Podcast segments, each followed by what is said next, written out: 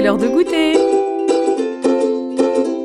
Bonjour et bienvenue dans ce podcast dédié aux parents, pour les enfants, mais aussi ouvert à tous. Fine bouche, goûteur nez, nez affinés ou explora goûteur. Bref, qui que l'on soit, petits et grands, pourvu qu'on ait le goût d'apprendre. L'heure de goûter est un podcast proposé par j'apprends-à-goûter.com, une formation dédiée à l'apprentissage du goût pour que les enfants découvrent et questionnent leur sens du goût afin de mieux savourer le monde. Je suis Marion Nico, la voix de ce podcast et votre guide dans ce voyage sensoriel autour du goût. Ensemble, partons en quête de sens. Explorons le goût dans tous les sens, sans dessus-dessous. Je vous laisse à l'écoute de ce nouvel épisode qui saura, à n'en pas douter, mettre vos sens en éveil.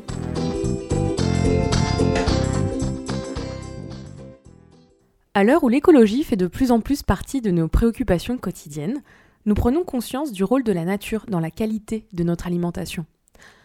Vous êtes-vous déjà demandé quel rôle jouent les éléments dans tout cela? L'air, l'eau, le feu, la terre. Quel impact ont-ils sur notre alimentation, sur le goût plus précisément? Nous avons décidé, à travers une série de courts épisodes, de mettre en lumière ces quatre éléments à travers des exemples concrets. Aujourd'hui, nous nous intéressons au vin en immersion. Oui, vous avez bien entendu, du vin que l'on entrepose sous la mer.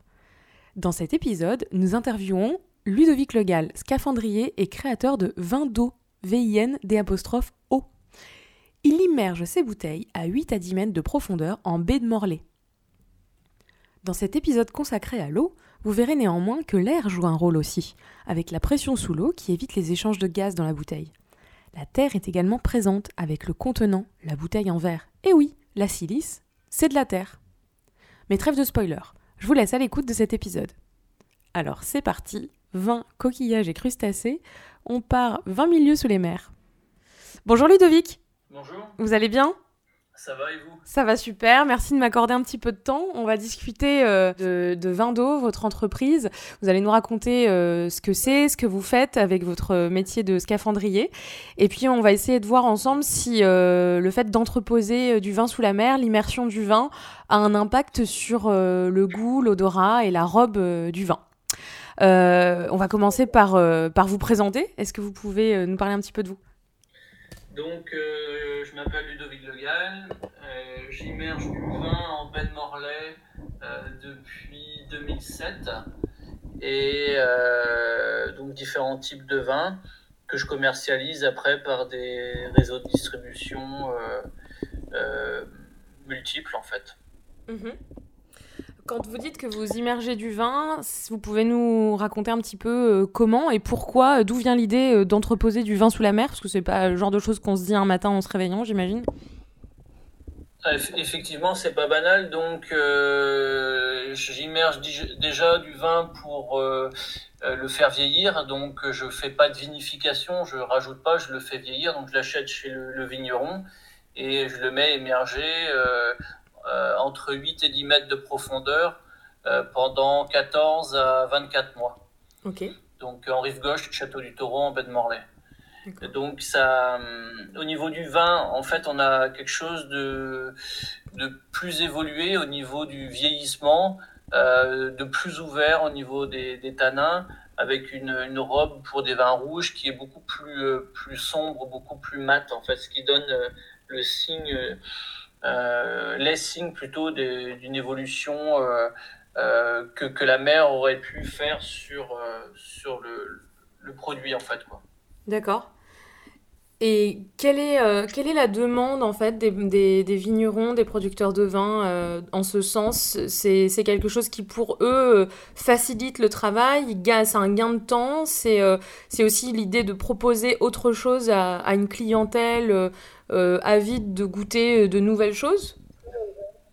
C'est ça aussi, ça, quelque part, à travers Vin d'eau, ça leur permet de, un peu de se réinventer, de faire quelque chose d'un peu différent avec leur vin en fait euh, euh, et en goûtant les deux celui qui a été dans l'eau et celui qui n'a pas été dans l'eau même cru même millésime de, de constater la différence d'ouverture euh, d'ouverture du vin en fait et de et de maturité puisqu'il y a j'ai renvoyé la bouteille euh, immergée au château qui ont constaté que pour un an d'immersion je pense notamment au Saint-Nicolas de Bourgueil euh, Mabilo 100% Cabernet Franc où ils ont vu que ça avait en un an d'immersion, ça avait gagné trois ans de, vieillissement. Quoi. Ouais. Donc en fait, le, travail sous la mer est plus accéléré, plus rapide qu'un travail en cave en fait. Voilà, c'est on, a une fraîcheur des tanins, mais à la fois une maturité, c'est ce qui est un peu paradoxal, avec une ouverture de, du vin aussi.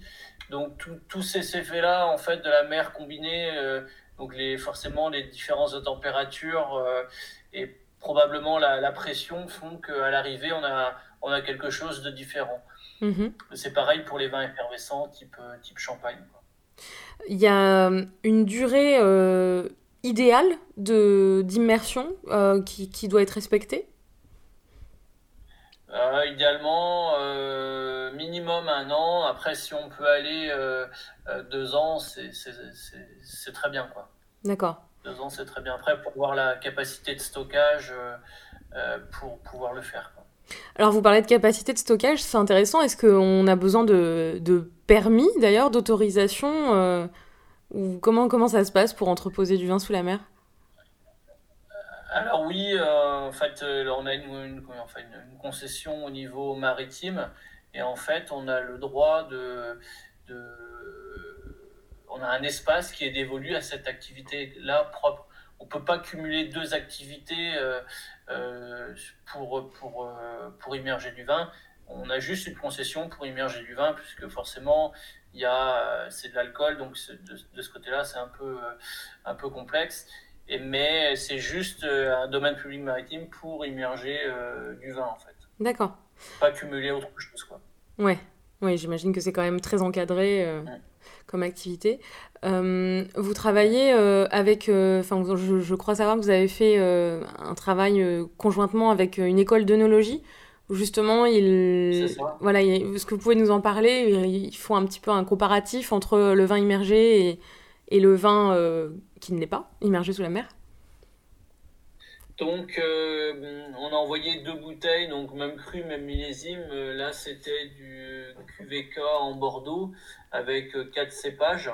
Donc, ils ont vu une différence en fait au nez. Ouais donc à la couleur, donc on a quelque chose de beaucoup plus fin en fait, euh, de moins odorant comparativement aux témoins non immergés. D'accord. Après la robe, euh, la couleur en fait du vin est beaucoup plus mate. Ouais. Et après, euh, donc quand on goûte, on a une, une attaque un peu moins franche, mais beaucoup plus longue et qui s'ouvre après, qui s'ouvre quand, quand, on a le vin en bouche. Quoi. Ouais. C'est ce qui donne en fait la, la caractéristique d'un vin qui aurait, euh, qui aurait euh, vieilli en fait, euh, qui aurait vieilli différemment en fait de celui qui serait resté en cave traditionnelle. On, on peut. Or, hormis l'aspect de, la, de la bouteille immergée, il n'y a aucun moyen de distinguer vraiment que cette bouteille a été immergée sous la mer au niveau du goût ou même de euh, voilà, quand on, sans, le, sans le savoir, hein, je parle. Hein. Est-ce qu'on peut, on, se dit, ok, si, si, en fait on avait, euh, j'ai bien compris, si on avait une bouteille donc euh, non immergée et une immergée où en fait on n'aurait pas de coquillage dessus, hmm. est-ce qu'on ferait le distinguo entre les deux? Alors oui, est-ce qu'on ferait le distinguo?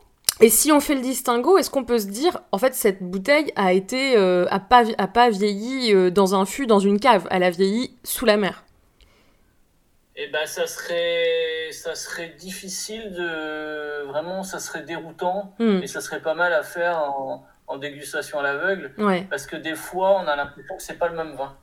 D'accord. Des fois peut-être que euh, on pourrait se tromper euh, effectivement quoi.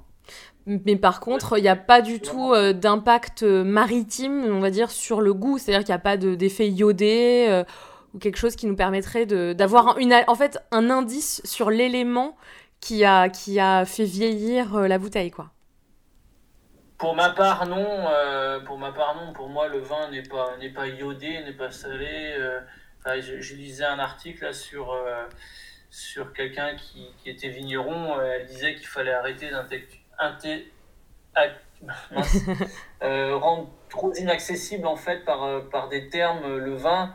Et des fois, on, je trouve qu'on s'égare un peu dans le vocabulaire où on donne, euh, on prête euh, des, comment, des qualificatifs qui ne sont pas du tout euh, appropriés à mon goût. Quoi.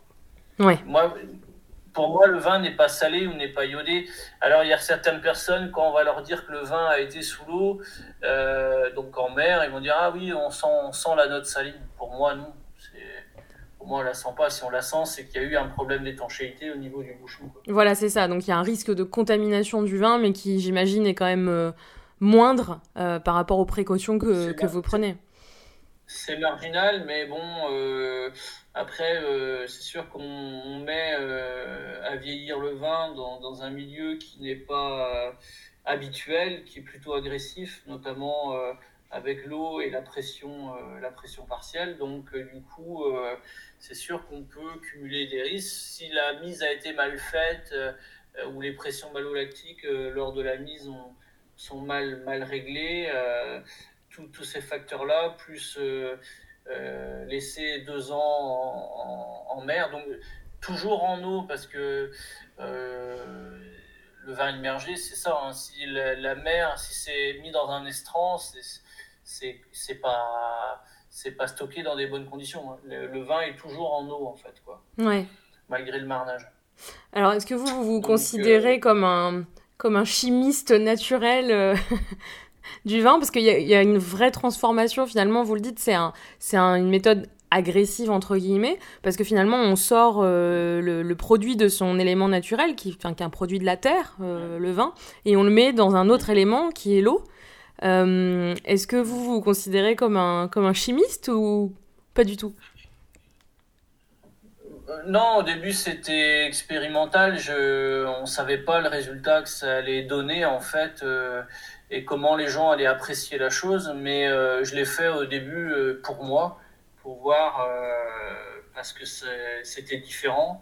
Et je l'ai fait pour moi. Après, c'est en, en, dégustant et en envoyant aux, vignerons partenaires que on s'est aperçu que c'était que c'était différent. Mais de même que vous prenez une bouteille de 75 centilitres et d'un litre 5, eh ben, le vin sera différent, même cru, même millésime. C'est-à-dire qu'il y a plus de place dans une, dans une bouteille qui est, qui est, plus grande comparativement à une bouteille qui est moins grande, et vous aurez un vin qui est plus ouvert.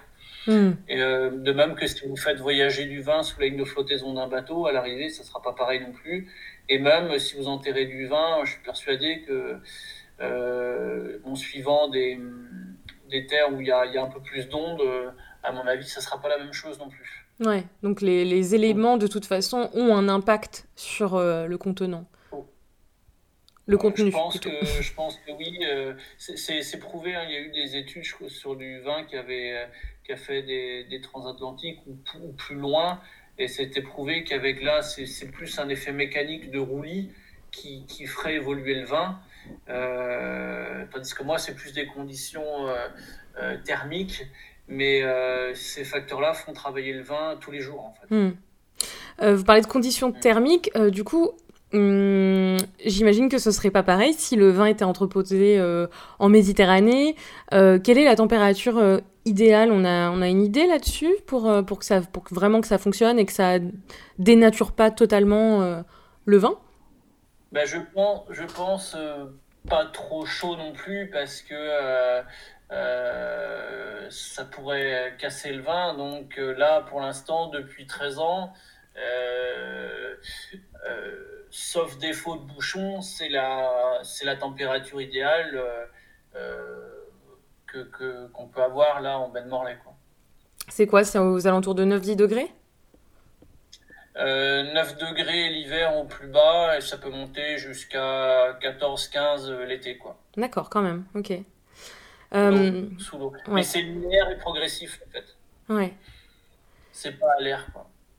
Et, euh, et, à ce niveau de profondeur, euh, du coup, il n'y a aucun impact. C'est très, c'est dans l'obscurité. Il y a aussi. Est-ce que ça peut. Non, non. C'est pas, pas dans l'obscurité, en fait. on, voit, on, voit, on voit clair hein, pour chercher l'obscurité. Il faut dépasser les 30 mètres. Et euh, là, bon, c'est sûr que là, il y a plus d'eau, mais ce qui rajoute une, euh, enfin, un, autre facteur, c'est la pression. Donc, 30 euh, hmm. ou 40 mètres, ça fait, ça fait 4 à 5 bars, donc ce qui est énorme sur, sur le bouchon. Mais non, non, y a, la lumière passe mais bon, c'est pas non plus, c'est pas non plus comme à l'air, c'est encore différent. Quoi. Hmm. Y a-t-il des, des, types de vins qu'on peut pas proposer à l'immersion oui, le, rosé, c'est pas, c'est pas pertinent en fait. C'est, c'est, c'est, un vin qui est quand même à boire euh, assez rapidement. Il euh, faut, plutôt opter pour des, vins euh, de garde, euh, alcooleux, bien, bien faits. Donc plutôt, plutôt, plutôt des vins dans ce, dans ce sens-là. Et aussi des vins effervescents, type champagne. Donc là, ça, ça vieillit bien. Quoi. Les, les champagnes, on peut pas aussi les entreposer? Si, si. Ah le, champagne, on peut. Hein, oui, d'accord. Le champagne, euh, le champagne, on peut. Ça donne un, donc un trait de bulle plus fin, pareil, une ouverture du vin. La même chose, mais rapporté avec des bulles, en fait. D'accord. Au niveau de la, de la demande de vos, de vos clients, quel, type de, quel, type de clientèle, en fait, recherche euh, cette, euh, cette maturation en immersion? Bah déjà, pas forcément des connaisseurs de vin. D'accord. Euh, bien que là, c'est, eux aussi commencent à être un peu curieux de la démarche, puisqu'on entend parler, mais plutôt euh, voilà, des gens qui ont envie de découvrir, faire des choses autrement, souvent dans, dans l'idée cadeau, mais il faut derrière aussi que, que le vin soit, soit à la hauteur, d'autant plus que quand vous avez euh, celle qui a été dans l'eau et celle qui n'avait pas, pas été dans l'eau dans le même coffret, il faut que voilà, que ça soit concluant aussi quand eux euh, goûtent. Suivant la, sensibilité aussi, parce qu'il y en a qui vont préférer plutôt des vins ronds et fruités, ou d'autres plutôt des vins plus puissants et tanniques. Quoi. Mhm, d'accord. Intéressant. Euh, est-ce qu'il y a une clientèle euh, internationale qui, j'imagine, est peut-être aussi peut-être plus ouverte à ce type à ce type de proposition, à ce type de produit? Je, je pense notamment à l'aspect de la bouteille qui doit être quand même assez bon, c'est assez intéressant de voir une bouteille euh, recouverte de coquillages, euh, ça en jette un peu, quoi. Ouais, c'est forcément c'est l'accroche, euh, l'accroche, mais derrière faut, faut transformer aussi au niveau du vin. Et là, je viens d'avoir sur Instagram une bouteille qui est partie en Australie, et bah, c'est sûr que c'est un peu un ovni, c'est un peu un ovni là-bas. Donc donc elle allait tester. Donc derrière, je me demande toujours si euh, la température sera bien, parce que forcément, quand on va dans un pays chaud, il euh, faut que la bouteille soit bien gardée. Mm. Et euh, voilà, mais je peux dire que mes bouteilles ont fait le, tour du monde. Littéralement, oui. ok. Ce podcast, il s'appelle L'heure de goûter. et je me demandais ce que ça vous évoque à vous, le goûter? Bah, le goûter, c'est la pause euh, un peu. Euh, euh, donc, ce qui, ça coupe un peu l'après-midi, ce qui nous permet de manger et puis de, de repartir après pour, pour finir la journée. Après, quand j'étais petit, c'est sûr, c'était différent. C'était plus les jeux, entre les jeux. Quoi. Mmh. Vous étiez pas sous la mer à ce moment-là, à l'heure du goûter? Non, pas encore, non. Ok, merci beaucoup Ludovic euh, pour toutes ces informations, c'était vraiment très intéressant. Euh, on peut retrouver euh, plus d'informations sur, sur votre activité sur le site de Vindo, donc VIN, je sais plus s'il y a un tiret dans le... Ouais. www.20vin-do du 6.fr. Dodeo, hein Dodeo, ouais. ouais. Ok, merci beaucoup Ludovic et merci à tous de nous avoir écoutés.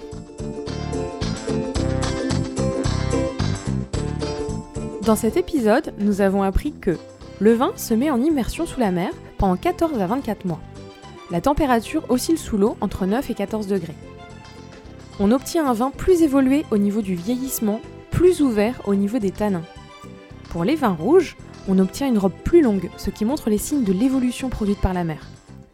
Les producteurs de vins adeptes de l'immersion sont curieux de découvrir leur vin de manière différente un an d'immersion peut faire gagner 3 ans de maturité à un vin.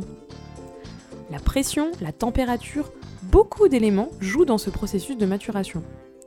On remarque à la dégustation un nez plus fin, moins odorant, une robe beaucoup plus mate et au goût une attaque un peu moins franche, soit la caractéristique d'un vin qui aurait vieilli différemment d'un vin qui serait resté en cave. Merci d'avoir écouté cet épisode jusqu'au bout. N'hésitez pas à mettre en pratique avec votre enfant L'exercice proposé par notre invité est à nous laisser un commentaire accompagné de 5 étoiles si vous avez savouré cet épisode et que vous l'écoutez sur Apple Podcast.